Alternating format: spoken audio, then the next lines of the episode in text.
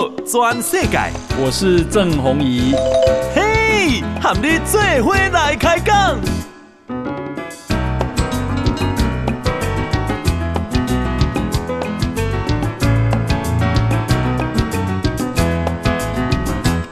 大家好，大家好，大家阿妈，我是郑弘仪，欢迎收听《给大家的波多转世界》哈。哎，我们今天呢啊、呃，邀请到这个日本的啊、呃、作家，他是野岛刚。好，野岛刚你好，大家好，任大刚，好久不见了。啊，对对对，对不起，要野岛刚上啊，没关系的了，正正正正常正常啊啊啊！哎，野岛刚的日文叫做 Nojima Tsuyoshi，嗯哦嗯，野岛刚，那他啊这个呃新出版了一本书叫《中国的执念》，嗯啊，中国的执念。老实讲，我为了访问你，我一整本把它看完了。ありがとうございます。那我的看观察是非常好， 好让我们对于啊中国为什为什么啊固执的这些念头，嗯嗯啊，让我们有更深入的了解。嗯，那特别是从香港跟台湾来看起啊。呃，我简单介绍一下野岛刚啊。野岛刚他是很资深的媒体人，他以前在朝日新闻服务啊，那么派驻在新加坡啊、台北当特派员，啊，也去采访过伊拉克跟阿富汗的战地新闻。嗯嗯。那他现在啊，主要是关注在所谓的两岸三地华人圈的政治文化啊各方面啊，各方面还有包括外交这样。那他写了很多本书了。哦，那这是最新的一本，叫做《中国的执念》。好，那这本《中国的执念》呢，也是由《金周刊》所出版。那这个《中国的执念》呢，我刚刚私底下问啊，叶导刚说，在日本，因为它是日在日本出版啊，用日文，那已经卖了啊一万几千本了。好，那在台湾呢，九月七号开始上市，对不对？好，那我先请教你，你为什么想要出版？啊，这本书叫《中国的执念》。嗯，因为我我觉得日本社会一从过去到现在有一个误会嘛。嗯。中国可能为了经济的利益，嗯，还是国际上面的嗯一个他们的地位，呃，在台湾问题上面，呃，或是做一些让步，嗯，或者是放弃统一的这样的念头。所以是我觉得。呃，因为日本跟中中国长期的关系层面嘛，因为他们一直都做改革开放，嗯、他们说改革开放是最重要，呃，发展是硬道理。嗯、我一直都听，呃，邓小平这么讲，就我们就相信嘛。嗯、所以是，也许是台湾，他们为了可能国内的经济成长，那就他们先不用。做什么对台湾的任何的一个动作？不过呢，我看到这几年，习尤其是习近平先生上台的二零一二年之后，他们对香港做做采所采取的政策，然后他们对台湾所采取的政策，我就慢慢的体会到，嗯，应该中国已经进入不一样的世界，不一样的时代。那就是这个原点是什么？中国的执念。这个中国执念是什么？就一定要实现国家统一。因为他们是因为。过去非常的伟大的国家，嗯哼，不过后来是变成是很很惨的，所以他们开始革命。那革命的出发点是清朝的，对。那他们的革命的出发点就是自卑感，嗯哼。那自卑感，他们应该要重新要把自己壮大，所以是这个中国重新要把自己壮大、壮大、壮大、壮大，嗯，这就是中国的执念，嗯。所以有一点像 DNA 一样。就是这外面的人不能理解，没办法理解，为什么他们那么的固执台湾？为什么我们日本人不太不能理解？也许连台湾人都不太知道中国为什么中国要么？为什么那么要统一台湾？嗯，因为他们统一台湾有好处吗？嗯，目前是他们未来的经济成长、经济发展，或者是一些国际上面的一个利益来来讲呢，要把台湾问题是还是维持现状是比较好。不过他们这。几年出现的发现的问题，都是想要破坏，好像是维好，好像要破坏现状的，嗯哼，不想维持现状的，嗯哼，为什么？都都有这个执念，嗯，他们有一点像他们一个宗教的教义一样，嗯哼，这个没有什么合理不合理的，哦，就是一定要做，那就做了，嗯哼，因为宗教的教义等等于宗教的教义，嗯哼，所以这一点我们如果不理解的话，嗯，我们平时用。什么经济利益或者是什么国际现实，用这样的一个合理的推断来去判断中国的意图，嗯，往往是我们会失败，嗯，我们会评估的错，嗯，所以是我就提醒很多日本人，现在要有提醒台湾人，嗯、他们对中国对这些所谓的这个伟大的国家的复兴，嗯哼，真正他们想要做的，嗯、是一个从一种国家的一个教育，嗯、国家的 DNA，嗯哼，这就是执念。哦，嗯，OK，这个因为书我有读过了啊，那么我也稍作补充。我觉得野岛刚刚讲的很好，嗯、就是说中国为什么一定要统一台湾？嗯，好，为什么一定要把香港收回去？这个跟他的啊，在清朝的时候被列强啊欺负有关系。嗯，好、嗯，那他认那那个事情就让中国觉得非常的受辱。嗯嗯，嗯那那个耻辱啊啊，必须要解决，因为那个让民族很自卑。嗯嗯。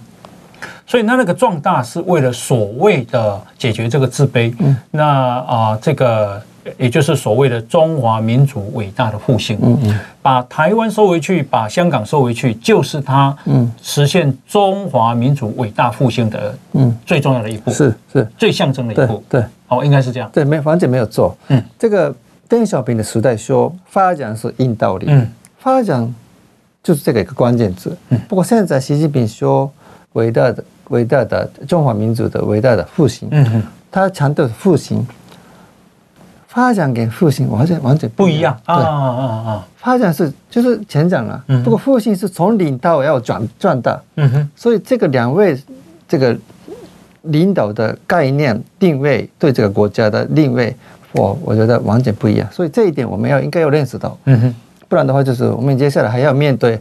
五年、十年，可能十五年的习近平时代吧。嗯哼，所以，嗯，对，大概有这样的一个想法。啊，这个就是苏俄、苏联、嗯，沙皇时代。哦哦，他们现在依然占有，嗯。啊，以前中国拥有的土地大概一百七十几万平方公里。嗯，OK，啊，以前的现在的蒙古，嗯，共和国，嗯，啊，以前其实也属于中国，嗯，在中国叫外蒙，所以它现在有内蒙，嗯。那蒙古啊，人民共和国的土地是一百五十几万平方公里，嗯嗯嗯、这两个加起来差不多台湾的一百倍大哦哦。那如果他中华民族伟大的复兴，他想收回台湾，想收回香港，他为什么不去收回那些土地呢？就是因为他们把台湾定位了，嗯，他们国家的那些就是祖儒的出发点，嗯，因为一八九五年，嗯，就是。甲午战争，对，就是日本跟清朝打仗了，嗯，那就是把台湾割让给日本，嗯哼，那香港好几年前就是那个，对，就是鸦片战争，鸦片战争，对，割让给香港，嗯，这两个给英国，对，就是给英国，嗯，他们是他们对来来打仗被打败，然后把自己的领土割让给海外，就是一种民主的侏儒，嗯，所以，耻辱，所以是这是个他们的出发点，所以应该要他们要。怎么说？就是学耻啊，要学耻。对，嗯，我想这个一种，嗯，他们这种情绪是国家的出发点。嗯，那邓小平时代，包括江泽民、胡锦涛，可能他们为了经济成长，先把这个事情是交给后代。OK，这个想法嘛。嗯。不过习近平说，我他们他说不能把这个问题交给后代，我们这个年代的人一定要解决。嗯哼。他是这么讲，那他现在是。年纪是大概是七十多岁吧，七呃七十岁，七十岁吧。那还有十年，可能十五年，嗯，他还在的时候，那就他的意思是我我他要自己要解决，嗯。那我们面对这十十年五十年五年的这个时间呢，嗯哼，应该要用这样的一个嗯认知来看中国的嗯意图，不然的话就是，其实香港的时候，大家都觉得中国对香港下手那么凶，嗯，想象得到吗？嗯哼。我可能在这都没有之前是没有想象的那么清楚。嗯，那对台湾也是，我们外界都好像比较以前是比较乐观。嗯哼，因为有很多人说中国人不打中国人。有很多这样的说法嘛。或者是中国为了经济利益会不打台湾。有这样的一个嗯过去的过去式的一个很多说法，是我们已经已经比较相信了。不一定我们都不用相信这个说法。哦，就是中国不要去相信什么中国人不打中国人这种说法已经过时了。不要说因为台湾的经济他不会打你，都不会这种事，没有这种事，不要相信。对，而且台湾已经是台湾的人民，不是他们自认为不是中国人，是是台湾人嘛。嗯哼，所以已经这种前提是完全是被时代。就就是过火了，就是过去了啊。嗯，那你刚刚讲说他对香港啊这个手段非常的凶残，嗯，你你你你从何看出？嗯，就是因为他们这样对香港这样这样的一个用国安法，嗯，抓起来很多人，嗯，然后完全他们的言论自由压下，这个对中国有有利益吗？嗯，对香港有利益吗？我觉得香港的经济未来现在可能还好，但是我长期来讲，当个香港的经济一定会衰退了。嗯，因为已经没有自由，而且对法治的信念差不多越来越没了时候，嗯，我们外国要信可以信任香港吗？嗯，香港的法治吗？香港的制度吗？我觉得这个有非常大的怀疑了。嗯，所以是香港也某种程度是往这个衰退的方向走。哦，那这个中中国。来讲有这样的哪里有意义？我觉得如果有合理的一个现实的判断的话，就他们对香港尽量保留一国两制。那我们日本人都还放心，美国都放心，台可能台湾都放心。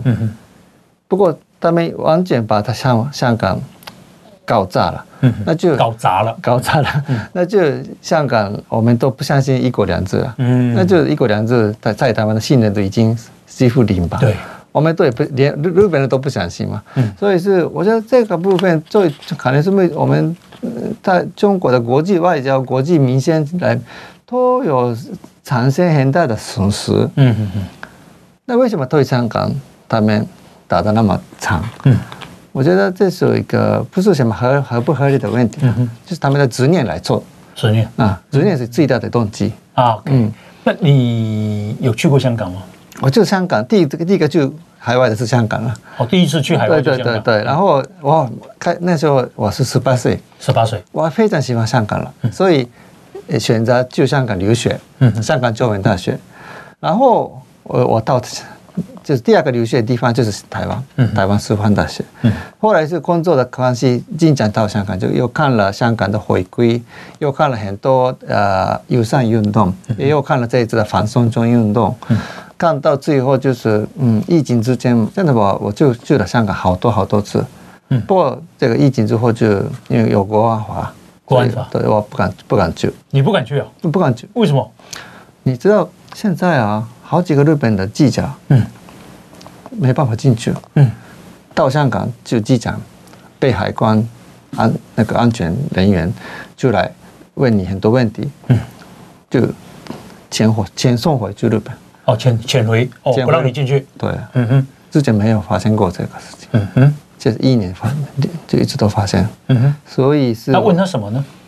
问他你在香港反送中运动的时候写什么东西？嗯哼，有什么发表过什么样的论述意见？嗯哼，呃，你的背景是家庭背景是什么？你的工作是什么？说一个一个都问。嗯哼。其实没有什么特别的，就是他他们早就决定这个人不能进去，就黑名单。嗯哼。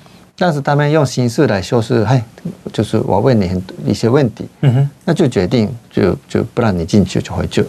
嗯哼。嗯，以前台湾台湾台湾人都经常有这样的问题。对。台湾的政党人，台湾的一些记者，嗯哼，都都没办法到香港去吧。嗯哼。我我日本人以前说，哎，这只有台湾人的现象发生的事情。嗯哼。我现在真的是我们知道，我们日本人现在会发生，连日本人都对对对，所以我这边是特别强调，台湾发现的问题，未来一定会在日本也会发生。嗯，香港在香，如果香港这样的话，台台湾以后如果不注意，其实也会变成另外一个香港，有这样的风险。嗯，所以我这本书也提到，就是今天的香港，不是昨天的香港，是今天的乌克兰。然后明天的台湾，嗯，那就后天的日本了，嗯嗯嗯，我们的命运是好像是连接在一起的，嗯嗯嗯，哦，如果我们都太对，就是不小心的话，就有这样的风险，嗯，所以我们有一个需要一个心理准备，认真去面对中国的态度。那你有同情过香港这些反送中运动吗？同情，对，同就是你有去支持吗？我当然是某种程度他们要求的民主，嗯。制度，嗯哼，也自由，嗯哼，是这个要这些要求是合理的，因为过去可能香港政府也说过，就是既有阶段性的呃选举，对，呃民主，嗯哼，那就他们已经回归之后是一呃已已经是二十二年嘛，嗯哼，他们当然说也可以要求。他是答应的啊，他给要给人家普选啊。对啊，嗯，不过就没有吧？没有，就所以是起码给香港人做一些交代。嗯，为什么现现在不能做，或者现在可以做？嗯，什什么事情现在可以做，什么事情不能做？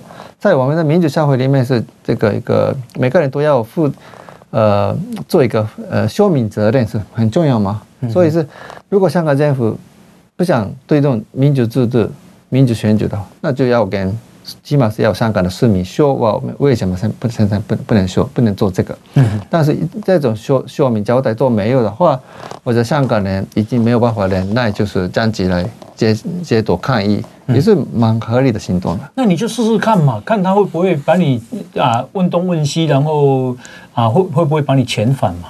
只是遣返啊，反正也没有把你抓起来关进去啊。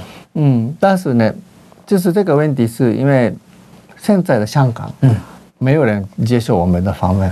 哦，我我作为这个记者，没有人接不敢接受你的访问。对对对，哦、当然可能我们先进啊，可以先进什么呃政府机构啊，或者是金钟金钟派的啦。嗯他们本来不太接受外面的访问，嗯，现在加上不会接受，哦，那民主呢？民主派呢，或者本土派呢？学者呢？他们跟我们外媒见面已经是有可能触犯国安法，所以我就不敢约他们。哦，我们现在啊访问的是野岛刚哦，那么野岛刚的新书叫《中国的执念》，是由金周刊所出版。好，那他也在二零一八年啊得到台湾第十七届的卓越新闻奖。好，这是第一次我们这样的奖项有外国人拿到。哈，那我看的书就是，我觉得你啊书写的很严谨的。哈，那日本人是怎么看待中国？日本人看待中国有在改变吗？有啊有啊，很大改变了。嗯，包括我，哎，就是我就七十年代八十年代我成长的那个年代嘛。所以那个时候中国开始改革开放，然后中日建交。嗯。那就我们听到的声音都是正面的，然后就是我学中文了。然后当然是期待中国往开放、自由、民主，嗯，可能速度比较慢，但我们还相信往好的方向走。呃，相信到大概两千年左右了，不只是我，很多人，就是，可是后来也我们慢慢认识到，他们成长之后做了什么？那就他们的军事力量，他们买了很多武器，嗯，就要。给我们给日本带来很多困扰哈，那个军事压力吧，嗯，然后就是在经济层面嘛，他们就用他们的思想或者是有一些他们的物质来给我们给日本很多压力，嗯，这不是我们期待在这样的中国吗？嗯，所以大概两千年之后的日本人，嗯哼，之前有一个很大的分歧，嗯，两千年之前日本人百分之八十的人喜欢中国，嗯哼。对，民意两千年以前百分之八十喜欢中国，民民意调查中了。嗯哼，现在，嗯，建辉先生，你知道现在多少？现在多少？百分之十。啊，这么是 只有百分之十喜欢中国？对，短短二十年，对，百分之九十现在不喜欢中国，百分之七十不喜欢，九十九十九十不喜欢？哦。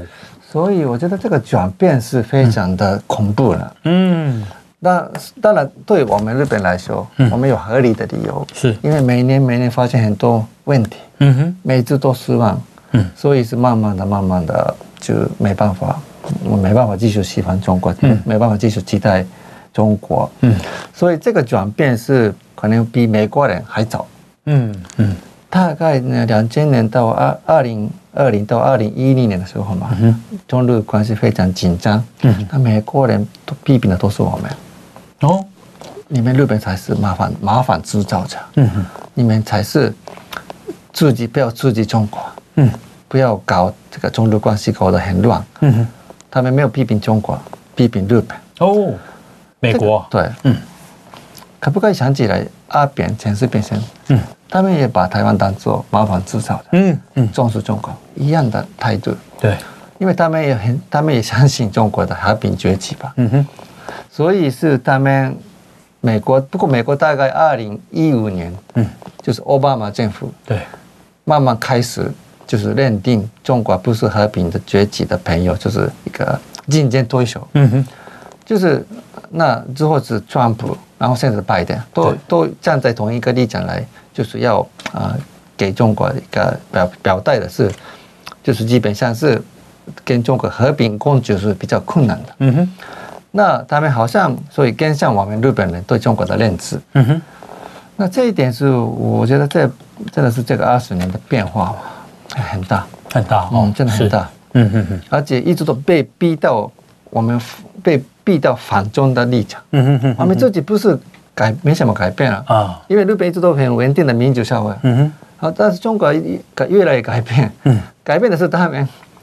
所以我们又越来越被逼到反中的那些立场，嗯，所以这个数字是不是突然间增加的讨厌中国人、中国的日本人，慢慢的、慢慢的，每年是很稳定的增加，嗯哼，这个数字真的是很有趣的。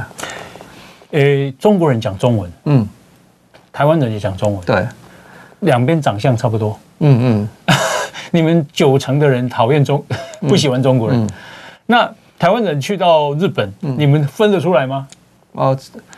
即使说，呃，例如说在日本，因为我们不喜欢被不喜欢啊。对，例如说在银座嘛，嗯，或者是在京都，京有他们平时跟中国人和台湾人做生意的人，嗯，买东西的跟他们卖东西的人，他们有办法，嗯，一看他们说一看就知道是中国人跟台湾人的不一样，嗯，做生意的人看得出来，对，因为天天见面嘛，嗯嗯，还是说话或者是服。和衣服啊，或者反正是整个的人的那个气势，嗯，就看得出来。哦，那我自己都看得出来啊。不过，我可能就是跟中国人和台湾人平时没有接触的日本人，嗯，很难看得出来。他们会把我们看当成中国人？呃，这个没有概念了。嗯，就是哎，讲中文的人，嗯，那可能他们会觉得可能是日本，可能是台湾人，嗯，可能是中国人，嗯。不过他们还不知道。大概是这样子，是。不过因为日本观光现在很红嘛，很多台湾人来日本嘛，对，所以在越来这种分别看见中国跟台湾人不一样的日本人越来越多，嗯，这也是事实的。那你是怎么分辨的？嗯。我就讲听得懂中文嘛，所以中国人讲的中文跟台湾人讲的中文是完全不一样的。嗯嗯，我一定就知道台，哎，这个是台湾人，这个中中国人。还有他们的服装，还有他们的发型，都都都不一样。不一样哦，所以不一样。真的哦。对啊，那个发型不就这样，差不差不多吗？嗯，不一样。所以我百分之大概是九十九的。那个几比几率就可以看得出来，百分之九十九，对，我几乎百分之百 可以看，可以分辨，对对对对对，哇，这有这有趣，这有趣。OK，那呃，像日本那个三一一，它不是造成核电厂的这个爆炸吗？那这个核废水不就储存了很多吗？是。那现在啊，这个要啊，这个慢慢的把它排到海里面去，呀。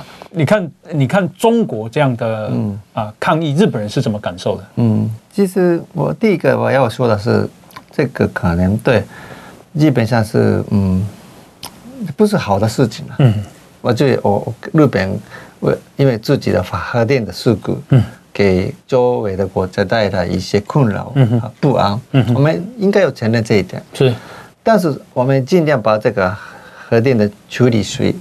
弄得干净，把这个危险降到最低，最低，然后放水了嘛。在这个时候，我们也有心理准备，每个国家有比较复杂的反应。不过没想到，中国用那种太手段来批评日本。嗯第一，全面禁止海水产品，嗯哼连北海道啊，或是冲绳啊，离福岛那么远的地方都被。禁止吧，我们第一个很非常惊讶，因为在科学上或者是在贸易的规则上，不可以吧？啊，那第二就是有大量的，因为事情发生在发生在东京，啊，不发生在这个东北，东北本州的东北。对，第二个事情是日本那个对中中国政府开始批评日本的时候，大量的骚扰电话打给日本政府福岛的那边的地方政府。还有很多日本跟福岛无没有什么关系的一个民众了，嗯，连我我认识的东京的拉面店的老板都接到每天一几百个电话，哦，一天几百个电话，骂他们说为什么用中文骂？嗯，他胯下也有来嘛，嗯嗯，他们那个饮食店是应该要接吧，因为很多预约的电话了，嗯，所以他们真的是很困扰，嗯，我这种方式是当然是。有的政府组织，有的政府没民众主动做。嗯哼，反正日本民意是日本有非常复杂的一些意见。对，有些人非常对东京电力不满意。嗯哼，不过这一次因为中国的这些攻击，嗯，让日本人很团结，哦，一一致支持安田政府的这些决定。嗯哼，所以是他们的支持度又高。嗯，我我所以说，这个习近平先生某种程度是给给安田先首相带。你觉得那些抗议是可以安排的吗？他们有一个一句话，抗日无罪。哦，抗日无罪。对，哦哦哦，所以是他们也没有要民众这么做。嗯，不过民众知道他们的这个底线是、嗯、现在是空的。嗯，所以他们可以玩这个游戏。哦，那就就开始玩。嗯嗯，就是因为那边民众都很聪明嘛。嗯哼，就是下面呢，就是政府什么事情不能做，什么事情可以做，都他们都知道。那这一次批评日本抗日行动是 OK 的。那就哇，大量的一个就是民众啊，或是 YouTuber 啊，嗯、就是打打给日本抗抗议。不过这个案件首先来说，是因为日本舆论一一致吧，嗯、所以是他们支持度又高了。嗯，那就习近平送安田政府一个很大的礼，算是礼物，得不偿失。对，而且他们有一点意外，韩国、嗯、台湾或其他国家一致，基本上是他们也没有太。没没有那么大的就是声音来支持，但是还是默认，嗯。或没有去批评，嗯。所以没有中国企图是想要造成一个在我们东亚地区的分裂，嗯哼。嗯嗯，不过这个事情没有发生。OK，那你嗯，那你可以那你可以去中国吗？我我可以去，就可可不可以去？这个我没有吃，没有没有。试试看了，嗯。最近都几年疫情之后没有去，对，而且我觉得可能暂时不用去，嗯，为什么？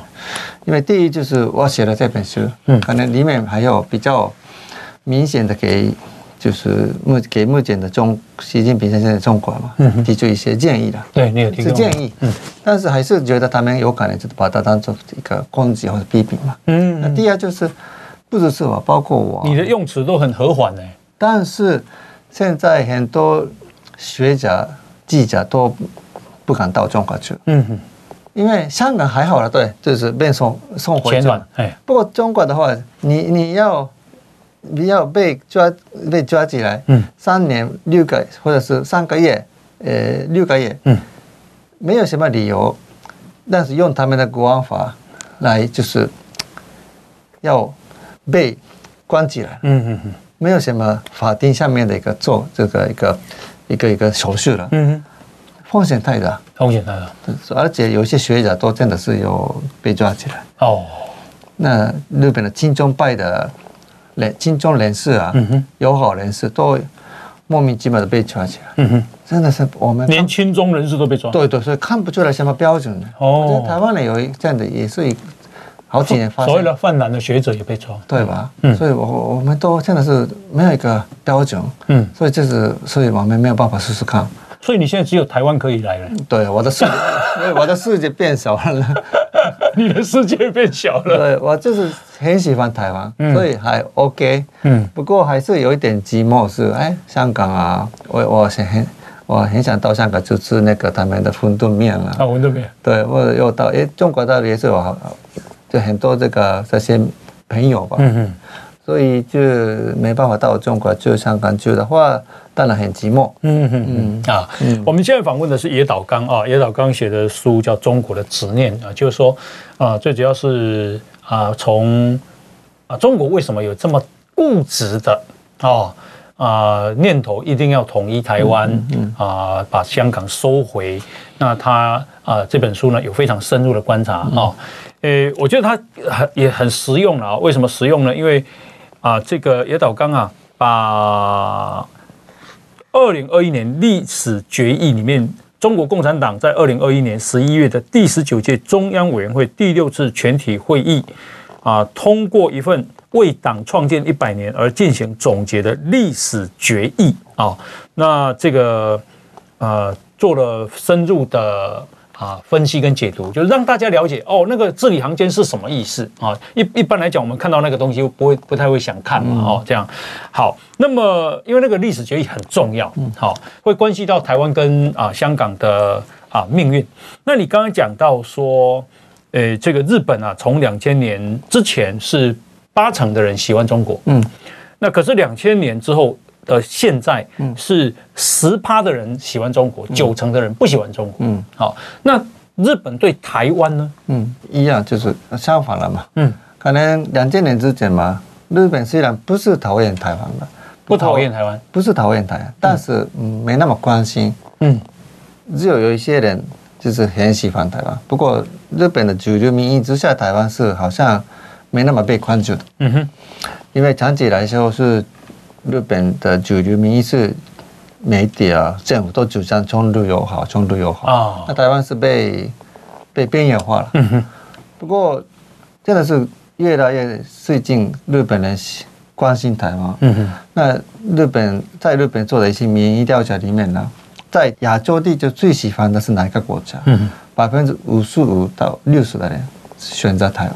百分之五十五的人对，在亚洲里面，日本人最喜欢台湾。对，那第二就是韩国嘛，百分之十，百分之十啊，十左右。哦，那第三就是新加坡或者泰国，可能百分之三啊五啊。嗯哼，那中国是百分之什么二一呢？哦，所以台湾是压倒性的，现在获得日本人的就是喜好。嗯哼。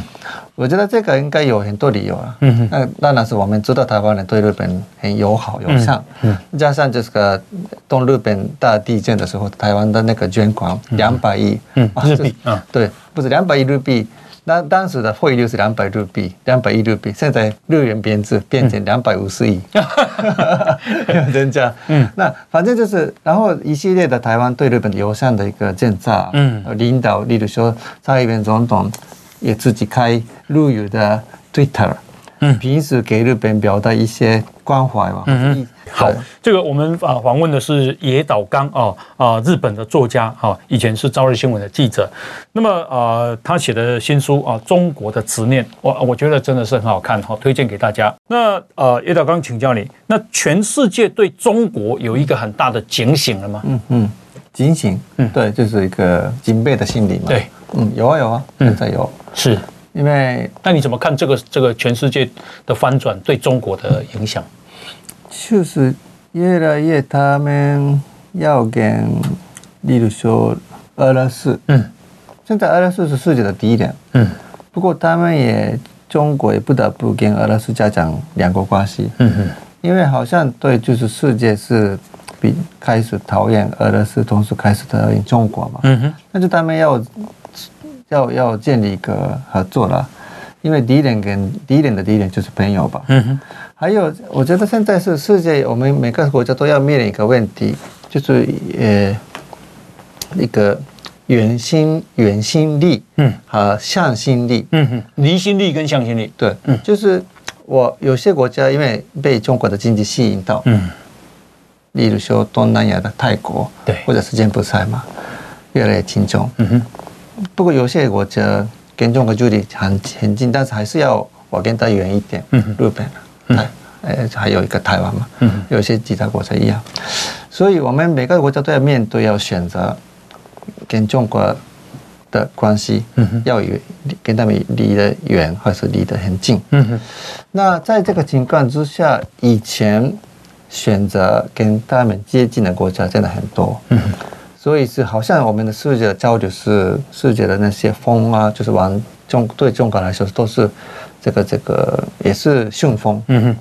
不过现在顺风顺风。不过现在看起来这个风的方向又又变了。嗯哼。对，也是我觉得中国开始感受到这个逆风。嗯哼。包括美，当然包括美国，或是东亚，或是韩国的态度也是转变。嗯哼。然后欧洲也是一样。嗯哼。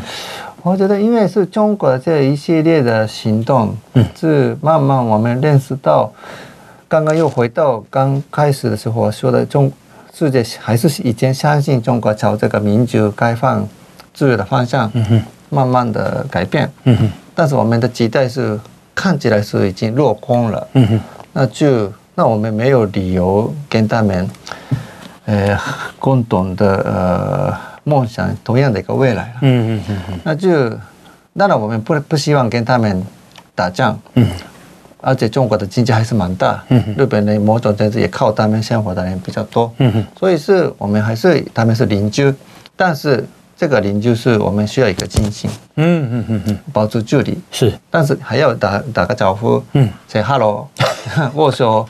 有时候一直要走，一直要买东西。嗯，但是我们绝对不能忘记，就是他们跟我们可能就是很多地方，而且最核心的部分，嗯哼，应该是不一样的。嗯嗯嗯。那你刚刚讲到俄罗斯，俄乌战争，你觉得啊，对台湾的启示是什么？嗯，我觉得台湾人某种程度是把乌克兰看成自己吧。嗯嗯。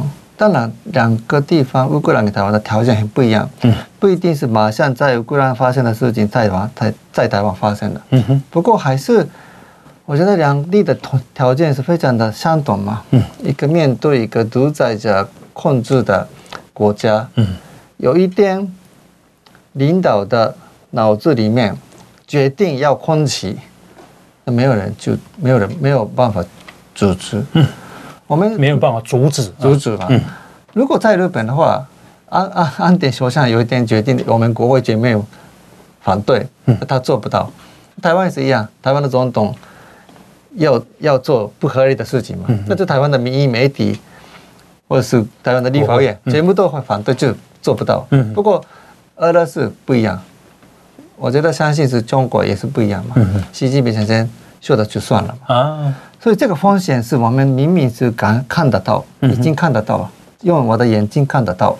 这个时候台湾人真的是认识到台湾面临的命，就台湾现在的命运是，好像是在这个习近平先生的手上。嗯，他有一天就是想到，哎，要我们要发动攻击，那就他们会发动了。嗯哼，当然我相信未来三年五年，这个这有所有所说的台海有台湾有事啊。嗯。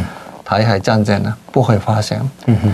不过长期来讲是诶五年以后是十年以后嘛，嗯哼。还有这个风险，嗯，而且风险有可能越来越大，嗯哼。我觉得这一点是世界开始认识，所以每个什么国际会议都提到台海的安全，嗯，警告中国啊，嗯，诶，我记得啊，诶，我上次也有邀请到野岛刚，我记得那应该是二零二二年吧，对对，哦，那时候台湾呢正要进行啊这个县市长的选举，这样。然后野岛刚呢，诶，这个看民进党看得很悲观啊、哦，他他认为大概会只剩下，诶，大概四五个 县市首长哈，这样，果不其然，哈 哈这个预测的很准，好，那，诶，这个现在呢，台湾又要选总统了，好，你你这这一次是怎么看待，怎么预估这这一次的总统选举？我觉得，我看日本人也关心哦，很关心。这次我觉得空前的关心台湾选举。日本哦，对，所以已经很多媒体决定，什么大量的记者送到台湾来采采访台湾的总统选举。嗯，不只是日本，世界很关心这次选举啊。呀，我看日本关心对不对？插个话，因为我是有装小耳朵，那小耳朵就会收到日本的节目。嗯，你们有节常常很很多节目在讨论呢，讨论这个台湾的选举嘛。对对。那我看，这是我个人的观点了，而且还有四个月吧，所以有很多，呃，有可能会发生一些变化嘛。但是我现在的情绪来说嘛，总统的部分是差不多，嗯，大局已定了。哦，总统的已经大局已定，怎么说？就是赖清德先生当选的机机会越来越高。嗯嗯嗯，所以是这个我我目前的研判是，嗯，就是他你你你是从哪里看出？最重要的事情是，在野党现在非常不团结，嗯哼，看起来很热闹啊，有点《三国演义》嘛，三国。不过这个不影响到民进党的选票了，嗯，但是就是这个乔虎风暴，嗯哼，他们互互相骂来骂去，嗯哼，那他这样做有可以增加蓝白的选票吗？嗯不会不会，绝对不会。哦，反正就是有一些选民本来想要支持蓝白的，嗯哼，有些失望，嗯。那可以检核吗？我觉得时间不够了。嗯哼，而且马上要国民党、民众党想要开始思考自己立委的选举，嗯哼，或者是总统选的选票，影响到他们实际的利益。嗯哼，所以我到这个时段了，他们想要检核也检核不容易。嗯哼，只能口头上说，整合不容易，检核真的不容易。嗯，可能口头上说我们还要做啊，大联盟啊。嗯哼。不过实际上早做的这个时间没差不多没有了嘛，因为十一月应该要宣布每个候选人要宣布嘛。嗯，我觉得检核的时间不够，嗯，而且检核不了，嗯，那总统的部分是因为经过呃郭台铭先生八月二十八号的宣布，嗯哼，宣宣布参选的那一天，嗯哼，我就认识，就是我那那时候我就认为嘛，嗯哼，可能未来赖金德先生一月十二号，明年一月十二号当选的话，嗯，我就写一篇文章，哎，就是八月二十八号是一个转折点，哦，跟郭台铭有关。就对，因为这个在野党的分裂，嗯哼，决定了嘛，嗯哼，没办法整合，是，所以是我觉得总统的选举部分是情况是目前是看起来越来越对赖先生有利的，嗯哼哼，那了才 就是还有四个月吧，对，不知道会发生什么事情，对，不过现在的情况来说这样，那立委的选举，等一下，那郭台铭会选到底吗？嗯，这个是我不知道，嗯，选到底不选到底。嗯，不影响到了，但反正他不当选，嗯。嗯，而且不影响到整个的那个局势，嗯。嗯，局势不影响，嗯，不影响，所以是他到底选到底不选到底，他选到底也会当选不会，嗯，民在野党也会当选会大选不会，嗯，就是一种对一个巧妇的风暴了，所以。啊、呃，国民党跟民众党的整合也、嗯、也没有办法，没有办法了，因为他们每个党都有自己的利益了。嗯哼，因为党跟党的一个整合、合作是应该要从立委的选举的选举的分配开始讨论的。嗯嗯嗯嗯，需要一年两年的时间。嗯，这三个月哪有这样的可可能性。啊？因为每个选举都有自己的候选人，我要我要参选，我也参我也要参选。嗯哼，这种利益的一个我。利益的这一种这个整合嘛，嗯哼，一般来讲是二零零四年是亲民党跟国民党的那个选举合作，对，他们花了三年呢，嗯哼，嗯，然后也没有赢哎，没有赢啊，嗯，不过他那当时他们可以期待有可能。赢，嗯，所以可以谈判，可以整合的关系，不过现在我相信在野党的人没有人真的相信他们会赢，嗯嗯嗯，所以在这个时候他们应该有走自己的路。哦。那就我要掌握自己的立委选举几个几个位置，嗯哼，我要掌握总统选举的百分之二十八的选票，嗯哼，那就可以他们有下次的一个机会吧，嗯哼哼。那再问你，那呃赖清德有办法自己选票过半吗？这个我目前他如果有百分之三十七八九的选这个支持度，嗯哼，有一点难度，哦，要超过百分之四十一二，嗯。啊。总过就得按例子来说吧，嗯哼，所以他还要增增加自己的支持度，嗯哼，那我觉得这个部分是，换句话说，他的民民民定如果民意调查的支持度有四十一、四十二，他才有可能过半，对，四十三，对，四十，嗯，那这个时候，立民进党立委的选举是有可能过半。哦，因为选票。跟呃总统的选票会带动立委的选票，嗯，那么过去的例子来说嘛，当然有一些变数，不过还是呃，支持度超过百分之四十三、四十四、四十，这个时候就总统的选票是会超过过半，嗯哼，那这个时候立委的部分也有一些。作用了，嗯哼，那现在可能是过半比较，如果在今天选的话，可能过半是比较不容易。哦。不过还是未来，因为现在赖先生的选举的一些准备，嗯，包括政策，也包括党内的整合，嗯哼，包括地方政府的一个合作，嗯哼，慢慢慢慢的呃稳定的来做嘛，嗯哼，因为他有很重要的时间，是。在野党一直都打来打去，骂来骂去。那他一个人安安静静的来可以布置，我觉得这个部分是部署部署的，所以那就我觉得我觉得这个部分赖清德现在现现现在很有利的一个位置，嗯嗯嗯，他很安静很安安静静的来做自己的事情，是他们看起来很热闹，天天媒体就问你，哎，你要不要跟他喝酒喝茶喝牛奶啊？不过问的问的人好像觉得自己被关注嘛。嗯。不过建宏先生也知道，媒这个媒体的这种采访是只是一种让大家都让他可能让他们兴奋。嗯。不过其实选举选举上面没有什么没有很大的作用的。了解。所以是我就目前对在在野党的整合。那你觉得选下来第二名会是谁？第二名，我这个问题很难回答呢。那看起来是像之前是因为因为这个。那 这个日度日来讲嘛，嗯，那是这个以前是柯文哲先生比较领先，嗯，不过他现在往下面走，因为高虹高峰安市长的问市长的问题，嗯哼。还有有些他的誓言。嗯。那民进党、呃国民党是现在比较团结，因为有一个敌人，嗯，郭台铭先生，是，所以他们现在攻击郭台铭先生，那就党内可以比较团结嘛。嗯哼，那就他们好像往往稍微是开始往下面走，嗯哼，那就未来是可能未来一两个月嘛。我觉得在呃民众党跟国民党的支持度是差不多，嗯，差不多，同一个水准。嗯哼，但是两个两个加起来都不会过百分之四十。不会百分之四十，对，哦，那在这个时候就很难打败民进党了。嗯哼，不会百没有百分之四十，啊，如果赖清德有百分之十，假定了哦，嗯百分之四十五，就剩下五五十五趴，让他们两个或三个人分啊，就是这，因为这个民民调来讲没有百分之百的，嗯嗯应该百分之二十嗯。就保留态度。那 我我知道，我的意思是说，如果赖清德啦，假定他就就算过选票没有过半，嗯他至少如果他拿个四十五趴的选票，嗯嗯那哦剩下的五十五趴就是他们两个或三个人分嘛。啊，实际的选举嘛。对对对，哦哦，这个如果对他他的他没有过半的话，现现在的百分之五十分几大五十五嘛。对，那如果说最后郭台铭没有选，那侯友谊跟柯文哲大概他们可以分到大概二十七八趴嘛。你刚刚讲就说，嗯，如果他们两个人打的差不多平，很很很难猜测嘛，嗯，大概一半一半哈，嗯分掉一半，那就二十七八趴，赖清德四十几趴嘛。嗯，那如果是有四有这个四个人下去选，赖清德如果拿四十几趴，那三个人就去分那五十几趴嘛，应该是是不是这样合理？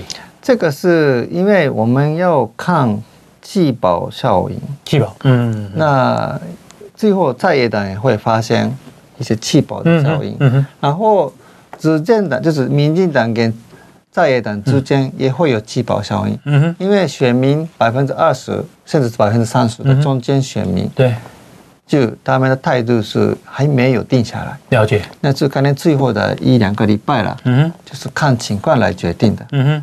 所以我还是有很多变化的因素。，OK。但是这个目前是对，呃，这些中间选民也是不像以前这个去年十二月的地方选举，嗯去年地方选举中间选民全部都跑到 国民党或者是民众的去吧，全部都抛弃民进党了。